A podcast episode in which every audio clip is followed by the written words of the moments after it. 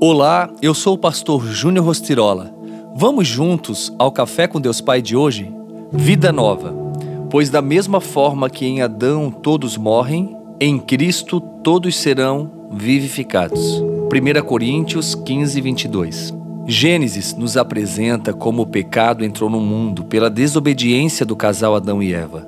Esse pecado que os fez perder o acesso ao paraíso e, consequentemente, a presença do Senhor.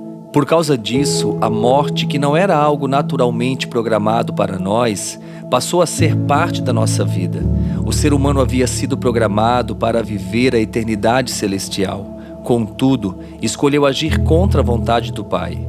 O ser humano repetidas vezes desviou-se do seu caminho de retorno ao Pai e pecou contra o seu Criador em atos de rebeldia. Mas, no mesmo momento em que fomos afastados da presença de Deus por causa do pecado original, o Senhor, desde a queda, planejou nos redimir e enviar aquele que pisaria na cabeça da serpente para nos livrar dos efeitos do pecado. Portanto, a esperança e os planos para a nossa redenção e o resgate das trevas para a luz são um assunto central das Escrituras. E todos os patriarcas, profetas, reis e juízes do Antigo Testamento pavimentaram os caminhos e apresentaram para todos nós, apontando a volta de Cristo, para nos resgatar e nos elevar de rebeldes destinados à condenação à condição de filhos salvos e redimidos. Jesus morreu e ressuscitou por mim e por você.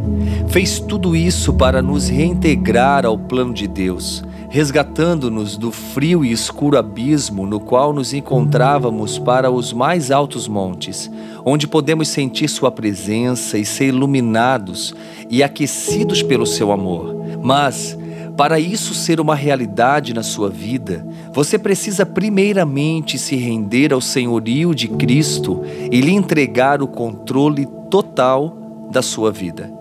E a frase de hoje diz: A humildade não o faz melhor que ninguém, mas o torna mais parecido com Jesus. Pense nisso. As portas estão abertas. Jesus já morreu na cruz do Calvário, levando sobre si as nossas dores e o castigo que nos traz a paz estava sobre ele pelas suas pisaduras. Eu e você fomos curados, sarados, perdoados, linkados, ligados novamente com o nosso Pai. Então, decida se entregar totalmente e viver de fato uma vida em Cristo Jesus aqui na terra.